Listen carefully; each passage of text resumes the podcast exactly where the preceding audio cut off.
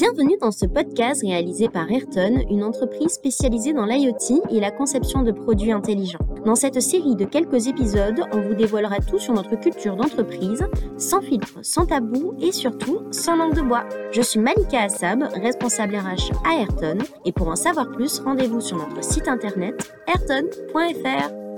Il est bien connu que le monde de la tech est majoritairement masculin. Selon l'étude GenderScan 2022, qui mesure l'évolution de la situation des femmes dans le secteur des technologies et du numérique, la part des femmes dans ce secteur est de 17% en 2020. Aujourd'hui, on veut casser les idées reçues et bousculer les clichés des boîtes majoritairement composées d'hommes, parce qu'on considère que la diversité est bien plus vaste que le ratio homme-femme.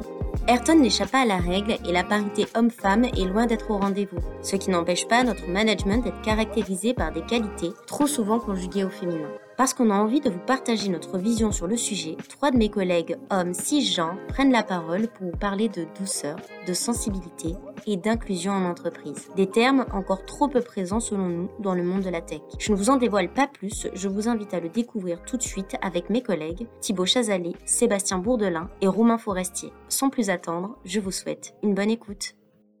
Bonjour Thibaut, Sébastien et Romain, je vous remercie de participer à ce nouveau podcast. Et avant de rentrer dans le vif du sujet, je vous propose de vous présenter chacun votre tour. Bonjour Malika, ben moi c'est Thibaut, j'ai rejoint Ayrton en juillet de cette année et je suis chef de projet industrialisation. Salut Malika, moi c'est Sébastien, je suis rentré à Ayrton il y a un an. Et quand je suis rentré à Ayrton, je rentrais aussi en France euh, parce qu'avant je vivais au Canada pendant plus de dix ans. Salut Malika, moi c'est Romain. J'ai rejoint l'équipe d'Ayrton euh, il y a maintenant un an et du coup je suis euh, ingénieur en électronique. Top, merci. Donc vous avez chacun des compétences qui ne sont pas toujours valorisées en entreprise, voire souvent marginalisées, notamment dans une boîte majoritairement composée d'hommes. Et le but de notre échange est de les rendre visibles, mais aussi aller les questionner. Je vais profiter de cette transition pour vous parler d'une anecdote qui moi me plaît beaucoup, c'est celle du gorille. Donc euh, souvent le gorille, euh, il est euh, présenté comme peut-être un animal féroce qui caractérise la force, etc. Et on fait souvent l'analogie avec un leadership un peu écrasant, etc. Mais est-ce que vous connaissez la compétence différenciante du gorille dans son leadership, on va dire? Différenciante? Ouais. Tu peux préciser C'est-à-dire qu'aujourd'hui, le gorille, en fait, comme je le disais au départ, souvent il se caractérise par euh, de la force, de la colère, euh, etc. Mais c'est pas vraiment ça. À votre avis, c'est quoi sa compétence qui, euh, qui est différenciante? Je dirais, il, il prend soin des siens, peut-être? Ouais. Des choses comme ça, de la bienveillance? De la douceur. De la douceur, ok. Et en fait, un gorille, pour qu'il devienne euh, mâle alpha dans sa euh, communauté, eh ben, c'est lorsqu'en fait il va être euh, doux. Plus il va être doux avec les petits, plus il va convoiter les femelles et plus il aura de chances en fait de pouvoir bah, reproduire son ADN, etc. Et est-ce que vous avez déjà vu des référentiels de compétences dans les entreprises comme Ayrton par exemple, le, la matrice des compétences? Est-ce que vous voyez apparaître le mot ou l'adjectif douceur, la compétence douceur?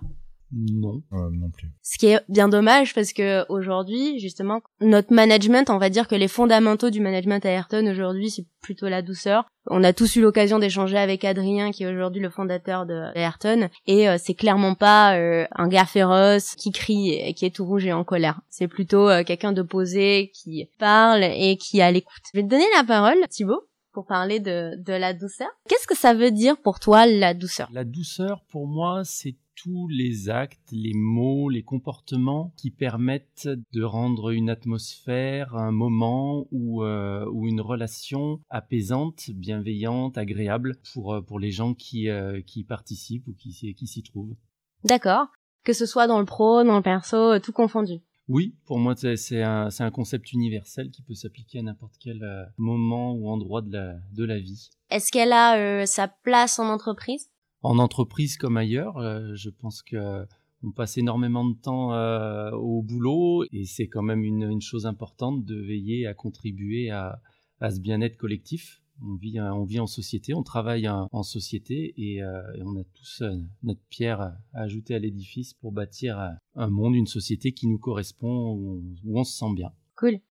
Donc toi, tu es euh, chef de projet Indus, tu as travaillé dans ce milieu euh, depuis euh, un certain temps et souvent on peut avoir des a priori en fait dans un monde de méca, Indus, etc. où justement la douceur n'aurait pas sa place. Toi, t'en penses quoi de tout ça? Je trouve que ce, la place de la douceur est de plus en plus facilement acceptée au fur et à mesure du temps, des évolutions d'une société. Mais au-delà de ça, je crois qu'il faut être en accord avec soi-même et apporter ce qu'on a de positif à apporter. Après, les gens ils y adhèrent ou pas. Mais je pense que la nature humaine fait qu'on aime tous être dans un, dans un climat paisible. Donc petit à petit, on peut amener les gens euh, dans, dans cette voie en montrant, on va dire, euh, une sorte d'exemple. Et puis après, ceux qui n'y adhèrent pas, bah, peut-être plus tard. Chacun sa vision et son rythme d'évolution par rapport au comportement euh, professionnel ou personnel. Ok. Et du coup, pour De Vries, elle s'exprime comment en fait? T'as dit euh, créer un climat euh, paisible, apaisant, etc. Mais pour De Vries, si tu devais l'expliquer de façon concrète, ça ressemble à quoi de la douceur? Dans un projet, par exemple, dans une équipe, euh, dans une relation pro? Bah, dans un premier temps, c'est l'attitude, euh, l'attitude générale, c'est d'avoir le sourire, de s'intéresser aux gens qui sont autour d'un point de vue personnel, en fait, euh, que ce soit leur vie personnelle ou professionnelle, de les connaître. Et derrière, passe euh, dans, un, projet de garder cette ligne de, bien-être et de soutien à travers les problèmes, ce que l'on peut apporter, de la compréhension. voilà, contribuer sur tous ces petits axes. C'est généralement des choses très simples finalement qui apportent cette douceur je. Est-ce que tu pourrais me raconter une anecdote euh, au sein d'Ayrton, en fait, qui mettrait en scène la douceur, quelque chose dont tu te souviens euh? Alors, chez Ayrton, euh, la douceur est mise en scène à chaque, chaque délit, c'est les petites réunions d'un quart d'heure qu'on fait en début de journée sur les projets, pour donner un peu le focus du jour, les, les, nouvelles, les nouvelles de la veille, pour être tous synchro la douceur s'incarne dans, ces moments-là parce que on partage les points positifs, les difficultés, mais il y a toujours toujours un axe prépondérant sur qu'est-ce qu'on va faire de bien et comment on va pouvoir s'entraider. Et donc c'est commencer la journée systématiquement avec le sourire parce que les gens sont heureux d'être là, heureux d'échanger et puis bah, ça lance ça lance tous les jours une belle journée en perspective et on se sent jamais seul du coup. et du coup, est-ce que tu pourrais nous raconter, toi, comment elle s'incarne la douceur chez toi, en fait? Je dirais au travers de tous les petits gestes euh, du quotidien, c'est arriver avec le sourire, c'est dire bonjour aux gens, c'est échanger euh, sur euh, sur ce qu'ils font, sur ce que je fais, qu'est-ce qu'on a fait la veille, le week-end, des petits moments informels qui lient en fait, qui qui lient les relations les relations humaines et qui permettent d'avancer toujours dans cette symbiose tous ensemble, qu'on soit sur les mêmes projets ou non. Ok. Et est-ce que t'en as une ou tu pourrais me raconter la fois où ta douceur t'a permis euh, de, renverser peut-être une situation à ton avantage qui s'annonçait pas forcément, euh, euh, qui s'annonçait peut-être un peu critique ou quoi? Alors une expérience professionnelle antérieure à Ayrton où je, je récupère le sujet et je suis envoyé chez le client qui est très remonté parce qu'il estime ne pas avoir eu le résultat attendu sur lequel on, euh, s'était engagé. Euh, on lui a demandé en plus une rallonge sur le budget, donc euh, j'arrive j'arrive là-bas, le gars est remonté, il parle très fort, il s'énerve, et là j'ai pris le choix ben, d'être moi-même, de parler très calmement, très doucement, et petit à petit en fait ça, ça a apaisé sa colère, et au bout de 20 minutes d'échange, il avait le même ton que moi, et à la fin de la réunion, on se serre la main, il me dit bon ben, c'est super, on part comme ça. Bien évidemment il y avait des soucis, il y avait des difficultés, mais euh, mais, je crois que la douceur est communicative, comme le rire, le sourire. Donc je trouve que c'est une arme positive à utiliser en cas de conflit. Ça marche. Cool, bravo déjà. Si on devait avoir le, le petit 1% qui fait la différence à Ayrton, ça serait quoi? Pour aller un peu plus loin encore dans la douceur? Et ben, je trouve qu'elle est quand même vraiment, vraiment présente. Alors, je dirais que les pizzas du lundi en forme de cœur, parce que réellement, voilà, c'est, euh, elle est incarnée par chaque personne qui est qui est présente. Alors, chacun a sa façon, et c'est ça qui est intéressant, c'est qu'il n'y a pas une manière euh, euh, unique d'apporter de la douceur et, et, le sourire aux gens. Chacun a, a son histoire, sa façon d'être, et ça se complète très bien chez Ayrton. Merci beaucoup en tout cas pour tes réponses. Est-ce que euh, Sébastien, tu souhaiterais compléter euh, ce que nous a dit Thibaut? Est-ce que tu as une autre perspective euh, de la douceur je trouve qu'il a très bien expliqué. Merci à lui pour ça. Un truc que j'aimerais rajouter peut-être, c'est le fait que justement le fait d'être doux, c'est de ne pas être agressif en fait. Et dans l'agressivité, Pourquoi Parce que derrière, on parle d'émotions qui sont des émotions peut-être d'un côté positive et de l'autre qui va être négative et qui va entraîner euh, d'autres choses qu'on cherche pas forcément du coup. Ça fait du sens pour toi? Ça fait du sens pour moi. Après, justement, c'est la transition parfaite par rapport à l'émotion. Pour moi, il n'existe pas d'émotion négative ou positive. Pour moi, une émotion, c'est un message. L'émotion, c'est la chose la plus ancienne qu'il existe euh, chez l'être humain. C'est-à-dire que euh, si aujourd'hui on, est on est tous là, c'est parce que à un moment donné, nos émotions nous ont assuré notre survie en fait. Par exemple, j'ai peur, je cours. Je suis en colère, je me bats. Je suis heureux, je partage, etc., etc. Ce qui me fait dire qu'on n'est pas forcément euh, déjà euh, tous égaux par rapport à l'expression de nos émotions, etc., etc. Que on a chacun notre façon euh, de l'exprimer. Souvent, j'ai entendu en entreprise, l'émotion n'aurait pas sa place. Alors bien sûr, il faut rentrer plus dans le vif du sujet ou euh, profondément dans le sujet, comprendre quelle émotion, etc. Mais toi, t'en penses quoi de ça? Pour moi, émotion venir sensibilité. Est-ce que euh, l'expression de ces émotions n'aurait pas sa place euh, en entreprise?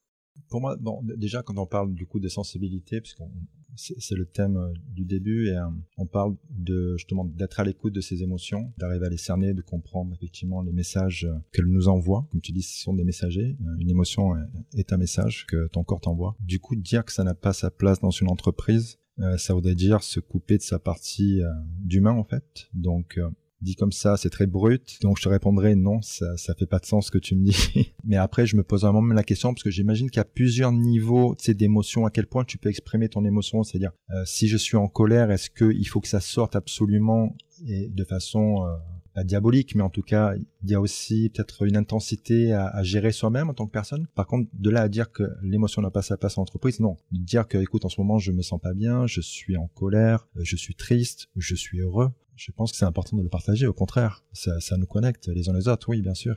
100% euh, d'accord euh, avec toi. Alors, je n'ai pas la source en tête, mais euh, j'avais écouté une conférence d'une anthropologue qui s'appelle Emmanuel Joseph. Et en fait, elle exprime à un moment donné que une étude avait été réalisée et avait prouvé que n'importe quelle décision prise est toujours prise sous le coup d'une émotion. Alors, conscientisée ou non, l'émotion en fait est toujours partie de nous. Et comme tu l'as dit, comment on peut l'exprimer en entreprise? Et à quel point en fait on peut exprimer en entreprise avec ses collègues, euh, le fait que on n'est pas dans notre meilleur moment ou euh, on n'est pas bien, etc. À quel point c'est écouté, à quel point euh, c'est entendu? Toi, tu as eu l'expérience au Canada, en France, peut-être que euh, tu as vécu les choses différemment? Oui, oui, oui, clairement. Alors, Ayrton, je trouve que c'est particulier parce qu'il y a quand même des valeurs sur l'humain qui sont clairement recherchées, mises en avant. Il y a des, des managers, il y a des, des gens qui sont présents, en tout cas, pour justement aller creuser un peu ça. Je pense que toi, Malika, avant, tu étais coach de vie aussi et donc tu as pas mal poussé ce genre de questions. Par contre, effectivement, alors ma première entreprise que j'ai faite était en France. L'émotion, c'était pour le coup, c'était un peu ce que j'appelle old school, c'est-à-dire un peu le travail euh, à la dure, comme on dit, je pense, où l'émotion a effectivement peut-être pas sa place. Typiquement, l'exemple classique, ça va être si tu pleures, c'est une fillette. Hein c'est, c'est, euh, Donc oui, ça, c'est des trucs que j'ai vus et sur lesquels je suis euh, bouleversé de voir ça parce qu'on ça, ça, ça, ça, crée des choses, euh, ça crée des générations de dépressifs et c'est pas très cool. Euh, au Canada, pour le coup, il y a effectivement beaucoup plus de bienveillance de ce que moi j'ai expérimenté, hein, bien sûr. C'est euh, toujours vu de de mon filtre à moi. Mais oui, je, je trouvais que les gens, oui, il y avait beaucoup plus d'accueil par rapport à ça. L'émotion est toujours bien vue. J'ai par exemple, moi, je suis quelqu'un d'assez introverti et puis l'introversion est pas quelque chose de mal, comme ce que j'ai cru comprendre euh, de mon adolescence en France, où il fallait être euh, prendre beaucoup de place pour exister. Et puis euh, ouais, c'est ça. Mais mais par contre, c'est vrai que justement, quand je suis revenu en France, j'avais très peur de cette première expérience que j'avais en France et je cherchais une entreprise où l'humain était mis en avant parce que ça m'a rassuré énormément parce que ça me correspond à fond et que je sais que je suis moi quelqu'un d'hypersensible, si je me sens pas avec des gens qui sont à l'écoute des émotions, si je peux pas partager mon mal-être, mon bien-être, peu importe, mais en parler en tout cas, je vais pas être heureux. Et aujourd'hui, si on pouvait euh, aller plus loin dans cette démarche, qu'est-ce qu'on pourrait mettre en place? Je pense que c'est compliqué dans le sens où il y a aussi la sphère privée de chaque personne. Ce qu'on peut faire, nous, c'est juste être à l'écoute et, se rendre disponible. Si les personnes sont là et dire que aucune émotion euh, sera mal vue, etc., tu peux exprimer on t'écoutera. Je pense que c'est juste la, la place qu'on peut avoir, c'est ça. Parce qu'après, tu peux pas aller trop loin non plus. C'est toujours, la, tu peux pas aller creuser dans la vie privée de l'autre et euh, forcément lui tirer les verres du nez. C'est une responsabilité personnelle. Juste être à l'écoute, être présent quand la personne en a envie, si elle sent le besoin. euh, Ouais, je pense que c'est ça. J'avais euh, donc euh, une question, c'est euh, pour rendre les choses plus concrètes, est-ce que tu peux nous raconter une anecdote où tu as rencontré en fait cette possibilité d'expression de sa sensibilité à Ayrton et où tu as reçu de l'écoute? Clairement, en plus, c'est très récent. Euh, donc, je suis rentré sur un projet, sur une techno que je ne maîtrise pas actuellement. J'étais extrêmement anxieux. Je suis quelqu'un d'assez anxieux de façon générale. Mais j'ai appris justement à, à en parler. Et je pense que j'ai tanné toute la boîte à en parler à tout le monde pour le coup. Je rentre sur ce projet et tout. euh, les gars, bon, je suis stressé. euh, disons que dans, dans mon cas, ça a été, ça m'a permis de ventiler énormément. J'ai senti des gens qui étaient présents, qui me disaient que si j'avais des difficultés, ils étaient là pour m'aider. Et ça m'a énormément fait de bien. J'ai pu aussi euh, énormément ventiler avec Jessica, qui est ma manager, qui était présente et puis qui, qui faisait un suivi avec moi. C'est extrêmement important de pouvoir dans ces moments-là se sentir écouté, quoi. Après, même si, bien sûr, tu as ta part, toi, du chemin à faire, etc., c'est- pas la responsabilité de l'autre, mais d'avoir une écoute, d'avoir savoir que les gens sont au courant, moi, ça me rassure énormément et ça me permet de ventiler, oui. Ventiler, ça veut dire euh, quoi? Pour toi Alors pour moi, ça veut dire euh, de ne pas juste rester, de garder l'émotion dans ma tête à moi et de la faire euh, qu'elle s'amplifie et qu'elle parte dans un monde que je contrôle plus. Donc la partager quoi, faire éclater un peu l'abcès quoi. Top. Et du coup, est-ce que tu peux nous raconter peut-être la fois où cette expression de l'émotion, cette euh, sensibilité que tu as su partager, a euh, transformé une situation à ton avantage en fait?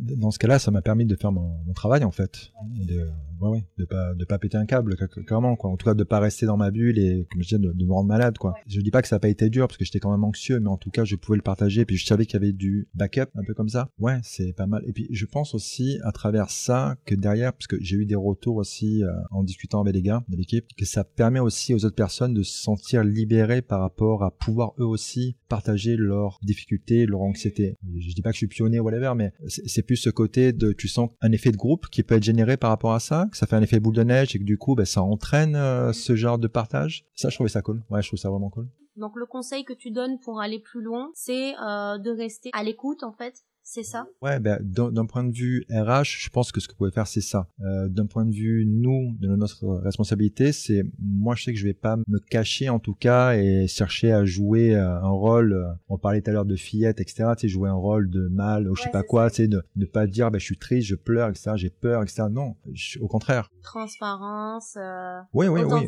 oui, jusqu'à euh, au point que je suis à l'aise de partager, mais, mais oui, oui, en tout cas, d'essayer de le faire. Super. Bah écoute, merci beaucoup pour ton partage. On l'aura compris, nous sommes tous différents. Nous n'avons pas euh, forcément euh, la même sensibilité, la même façon d'exprimer euh, ses émotions. Et en fait, c'est euh, la parfaite transition pour pour parler d'inclusion.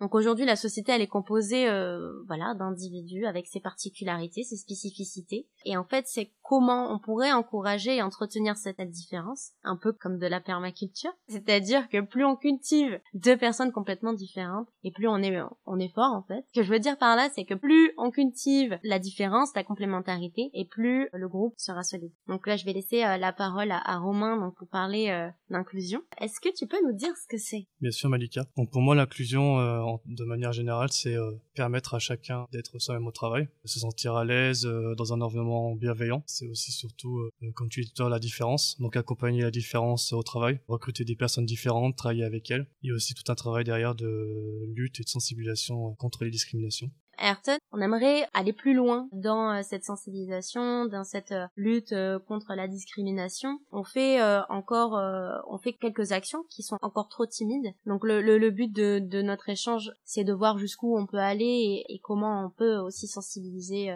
bah, le, monde de l'entreprise à ce sujet. Du coup, tu dis que l'inclusion, c'est de pouvoir justement cultiver la différence. Quand on parle de, de différence, on parle de quoi en fait? En fait, l'inclusion, elle vise généralement plusieurs publics. Donc ça peut être euh, des origines euh, culturelles, des origines sociales, ça peut être euh, les genres, les orientations sexuelles, le handicap, un peu tout ce qui regroupe en fait toutes les différences qu'on peut retrouver dans notre société aujourd'hui. Du coup, bah, l'inclusion, c'est en fait, c'est un peu différent de la diversité qu'on peut retrouver dans certaines entreprises où il va y avoir une vraie politique de diversité. Pardon. On va chercher à recruter des profils différents avec des origines différentes, mais on va pas forcément derrière avoir une, une vraie sensibilisation contre les discriminations. Ces personnes vont pas forcément se sentir à l'aise et inclus dans l'entreprise. Alors que l'inclusion, ça va être vraiment de les accompagner, de pas leur montrer justement qu'elles sont différentes. Ouais, d'accord. Et de pouvoir euh, les faire sentir à l'aise, pouvoir discuter de tous les sujets avec ces personnes-là. Et pour ceux qui disent que euh, en fait ça c'est de la sphère privée et que l'entreprise elle aurait pas peut-être à se mêler un peu du privé, qu'est-ce que t'en penses de ça? Est-ce que euh, est-ce que je dis là c'est une généralité? S'il faut c'est complètement faux, je sais pas. On peut l'entendre. Après on rentre un peu dans ce qu'a pu dire euh,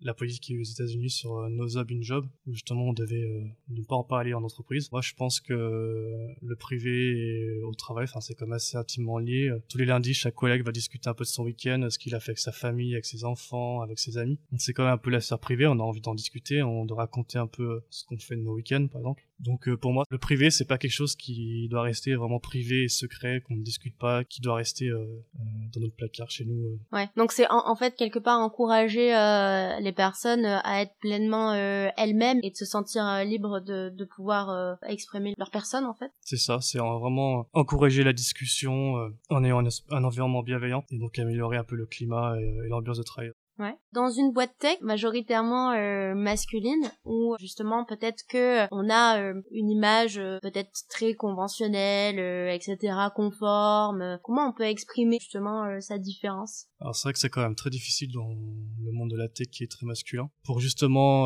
dans un environnement très masculin, pouvoir exprimer ses différences, je pense qu'il y a quand même beaucoup besoin d'une bonne culture d'entreprise avec un management, avec beaucoup de communication et de sensibilisation sur euh, comment s'exprimer euh, de façon inclusive par exemple, libérer l'échange sur, euh, sur, sur, sur, toutes ces différences, par exemple sur l'orientation sexuelle. On va avoir l'habitude de demander à, un homme qu'on prétend être cisgenre et hétérosexuel s'il a une copine par exemple, alors que du coup c'est pas du tout une, une formulation une formulation inclusive. Pour celles et ceux qui nous écoutent, comment on pourrait formuler cette question si on a envie de la poser à notre collègue? Alors après voilà, c'est s'exprimer de façon inclusive, donc pour les hommes et les femmes, tous les genres, et de rester assez assez général en fait dans les questions, comme tu viens de le dire, en demandant si on a quelqu'un dans notre vie, si on partage notre vie avec quelqu'un, comme ça en restant très sans donner forcément de, de marques euh, genrées, euh, des choses comme ça. Comment elle s'exprime l'inclusion euh, à Ayrton?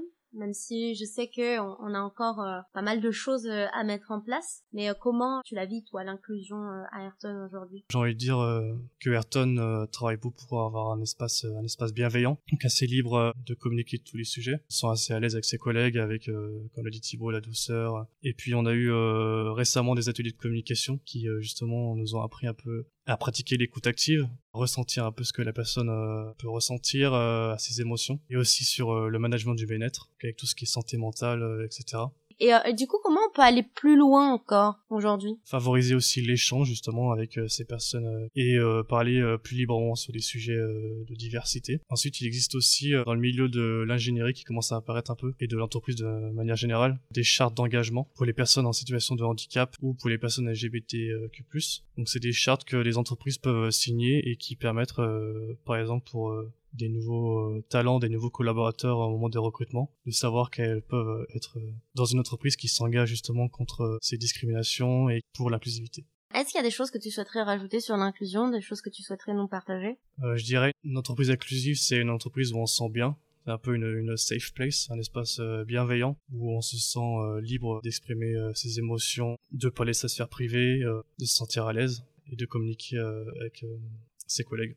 On arrive à la fin de notre podcast. J'espère que euh, tous ces sujets vous seront euh, utiles et que ça vous donnera des idées euh, de choses à mettre en place dans vos quotidiens professionnels. Donc en tout cas, surtout un grand merci à vous trois et puis à très bientôt. Au revoir Malika. À plus. J'espère que vous avez passé un bon moment avec nous et que ce podcast vous a été utile. Avant de vous quitter, j'aimerais conclure par la métaphore du colibri de Pierre Rabhi. Un jour, dit la légende, il y a eu un immense incendie de forêt. Tous les animaux, terrifiés, atterrés, observaient impuissants le désastre. Seul le petit colibri s'activait, allant chercher quelques gouttes avec son bec pour les jeter sur le feu. Après un moment, le tatou, agacé par cette agitation dérisoire, lui dit Colibri, tu n'es pas fou Ce n'est pas avec ces gouttes d'eau que tu vas éteindre le feu. Et le colibri lui répondit Je le sais, mais je fais ma part. Ayrton, nous avons encore du chemin à parcourir, mais nous sommes très fiers d'apprendre et de tendre vers un management plus inclusif et de vous partager notre expérience. Et donc, vous l'aurez compris, à l'instar du colibri, de faire notre part. À très bientôt pour un prochain épisode.